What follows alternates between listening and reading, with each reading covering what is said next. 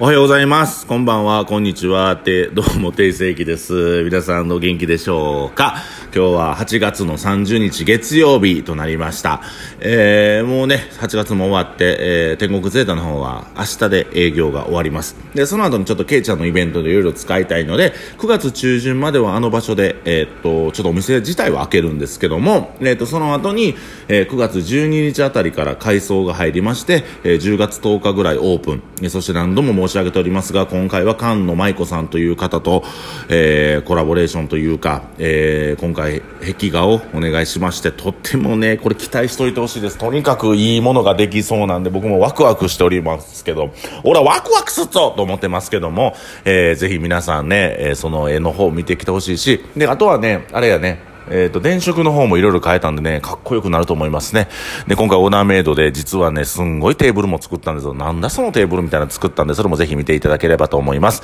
えー、ケイちゃんもね、一生懸命毎日毎日いろんなメニュー考えながら、あの、雑魚寿司をどうするんでしょうかね。やるんでしょうかね。月1回でも雑魚寿司あっていいかもね。あいつおもろいな、雑魚寿司毎回。あれ、ものすごいなんか張り切ってますからね。いつもやるときにね。はい。のぜひ皆さん行ってあげてください。で、えっと、そうやな、ゲストバイトを今募集しております。9月、ちょっとまだ緊急事態宣言からではありますけども、ちょっとゲストバイト募集して、えこんな状況下ですがね、あの、ちょっと皆さんで楽しく飲みたいね、密になりすぎないように、集まりすぎないようにはしたいものですけども、えーそうやってまた楽しい時間をちょっとね、えー不可逆で、えーなかなかコロナの前とはうまいこといきませんが、まあそういうふうに、うんとちょっと楽しいでことをやっていきたいなと思います。で、えっ、と、今ちょっとパートナーのメン、パートナーもちょっとね、最近増えてきましてね、本当にありがたい。僕も次の次の次の次の前回を見せてた時に、本当にそのパートナーの方が集まってくれることはありがたいと思っております。パートナーというのは他のお店でいうところのアルバイトの子なんですけども、ありがとうございます。これからもよろしくお願いします。ということで、えーっと、今日はね、ちょっと僕ツイッターで見た内容で、うん、なんか、なんだかなっていう話がありましてね。あのーまあツイッターで、あのーまあその、お父さんと息子さんの関係の中で、息子さんが、あのー書かれてたツイッターなんですけど、まあ、ブログをその引用してた、リツイートしてたっていうような内容で、その息子さんが、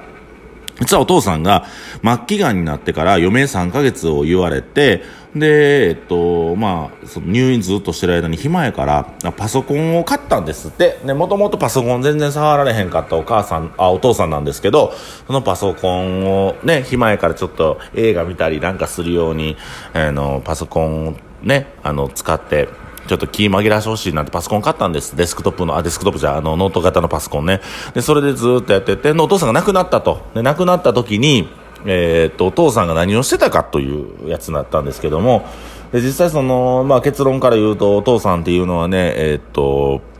えーすごくね、えー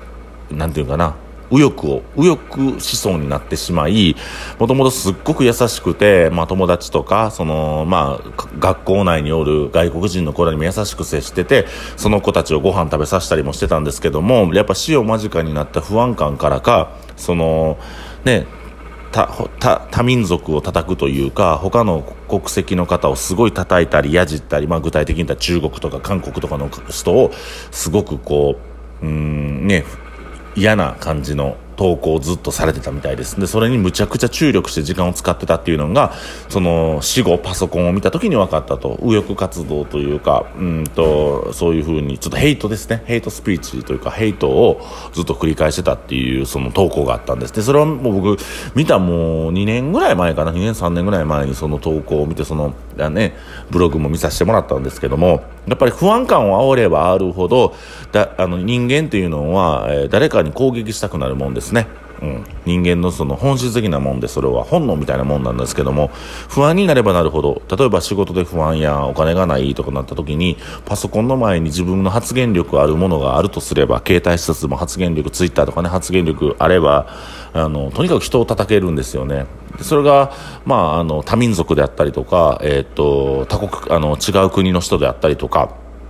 うん、っていうふうにヘイトをできるんです。で、このヘイトっていうのは、実は、あのね、こ、こ、国の中でだけじゃなくて僕らの周りでもありふれてると思うんですよ。例えば A さんが B さんのことをヘイトしてるとか、ね、うまいことみんなの、ね、周りを巻き込むような発言をしたりとかっていうふうにあの人を傷つけることや人を、まあね、こき下ろすことっていうのは意外と簡単にできちゃう世の中なんです。で、これはなんでそうしてしまうかとさっきも言ったように自分が不安やって攻撃できる先を見つけてしまうということなんです。で、同じように余命3ヶ月の方のお話をちょっと今日ラジオで聞いてたんですが、その人とまあ、とあるきっかけで会われたタレントさんが、その言葉がすごく綺麗かったんですって。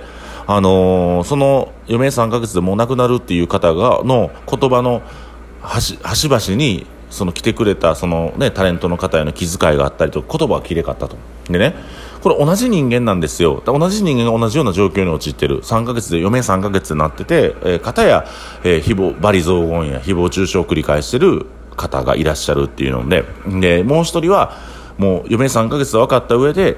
喋れる言葉選べる言葉っていうのが少ないからいかに綺麗な言葉を使っていこうというそういう生き方を選ぶ人。で、僕らは言葉って無限で、いつも常にどんな言葉でも喋れると思ってるから、時間は有限やと思ってると思うんです。だから、あのまあ、人の悪口にね、自分のリソースを使う、時間を使うっていうこともできますし、僕は心の底から思ってるのは、自分の言葉の中から勇気づけたり、元気づけられたり、人生が変わる瞬間を迎える人を作りたいなと思って僕は普段喋ってます。でね、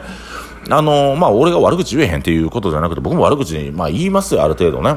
ムカついたなということは言いますけども、でも自分の言葉、このね、あの、喉からの振動、空気の振動でね、出る言葉というものはね、頭で考えたことが声に、ね、音声に変換して出るというのはとても便利な機能でございますが、それは僕はいい言葉、人に対してのプレゼントを渡したいなと思って常に喋っております。で、この前に、肥後橋のうさぎさんのマスターの王ちゃんがうちで飲みに来てくれて、その時に、いやー、正義君、こんなとこやけど、時やけど、ポジティブやな俺も元気出たわって言われた時に、あ、俺元気づけるようなこと言ってないねんけど、元気出てくれる人おるんやと思ったんです。あ、あありがたいなと思って。なんか基本的にね、あの、ネガティブなことや誹謗中傷を言ったとしてもね、そ、このシステムって変わんないんですよ。だから、あのもし嫌なやつがおって僕のことをバカにしたり僕のことを誹謗中傷してるやつがおったとしてもそいつの悪口を言ったところで世界は変わらないんですよ。じゃあ僕はその時間はかそのそういう人には一切使わずに目の前におる人らの話を聞いてあげて、いや、こうした方がええって、こうした方がおもろいんちゃう、こうした方がよくねって言った方が、僕はいいと思って、ってるんですね。うん。僕はそういう風な時間の使い方をしたいなと思ってるんですよ。だから、あの、できるだけ僕に対して攻撃的な、あの、発想を持ってたりとか、まあ、あの、ね、他業、あの、同業者の方でもなんか、あのいろんなことをおっしゃる方がいらっしゃいますがそれの反論に使う時間は僕は1秒もないと思っているのでできればお客さんの中で悩んでるやつを1人でも救ってあげたいしあのなんかこう面白いことやりたいなというやつには力を貸してあげたいと思ってるこれね綺麗事や正論じゃなくてその方が人生健全で楽しいんですよ。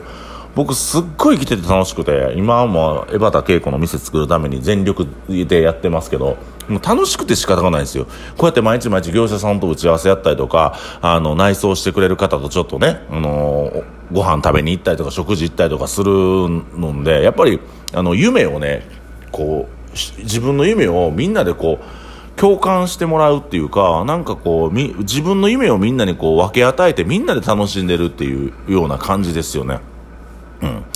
だからね、この、ここに来て、まあね、今結構僕いろいろ言われやすい立場にいますけども、僕は一切反論をしないし、僕からベラベラベラベラなんかそのね、ことに対して言わないようにしてるんで、それは時間がもったいないからですね、それやったら、やっぱこうね、エヴァ系のために何か動けることをしてあげたいし、あとお酒飲んでね、打ち上げなんかなんか知らんけど、毎週毎週打ち上げさせられてる。何の打ち上げやねんと思うんですけども、この時にうまい飯食わしてニコニコみんな笑ってる顔を見れ見てるのが僕は幸せですよね。うん、だから、あのー、まあ、ね、僕らみたいなちょっともう面白おかしい店やってるから、どうしてもこう、うん、人の下世話な話って聞きがちなんですけどもまあなんかそんなことに時間使うよりもやっぱり人の成長を促した方が人生って豊かになっていくし俺も健全で楽しくなっていくんですよ。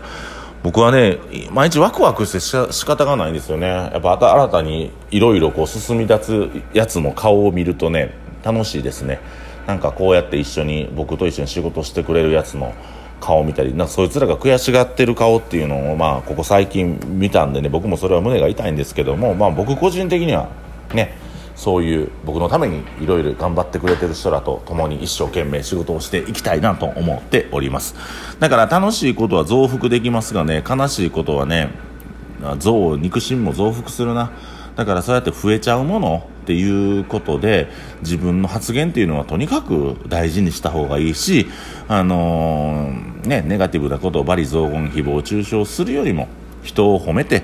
えー、人が悩んでることを話を耳を傾けてあげてより楽しい人生になるためにはどうしたらいいかっていうふうに時間を使うのは僕がいい時間を使うのがいいと思います。ね。えー、まあこれ綺麗事じゃなくて自分が幸せになるために、あの、汚いもん全部履いていった方がいいよっていう話で、あの、綺麗なもんに囲まれた方が、あの、心は健全になりますからね。ね、風呂1週間も2週間も入ってなかったらどんどん臭なるし汚なるけどね、お風呂入らない風呂入ったよね？風呂入るっていうのは、まあ言ったら、あの、悪い情報などをシャットダウンするっていうことなんで、ツイッターとかインスタグラムとかで、あの、自分の目に、わ、あの、ひ、罵詈雑言や誹謗中傷が、もし目に映ってしまうようなことがあるのであれば、見ないようにする。で、そうやって悪口を言っている人がおるんやったら、なるべく近づかないようにするっていうことで、心の健康というものは保たれていくと思いますので、えっ、ー、と、皆さんぜひ健全に楽しく人生を生きるためには自分にとって不利益なことをしてくる人と徹底的に距離を取るということですそして自分のために、え、っと利益のあることをしてくれてる人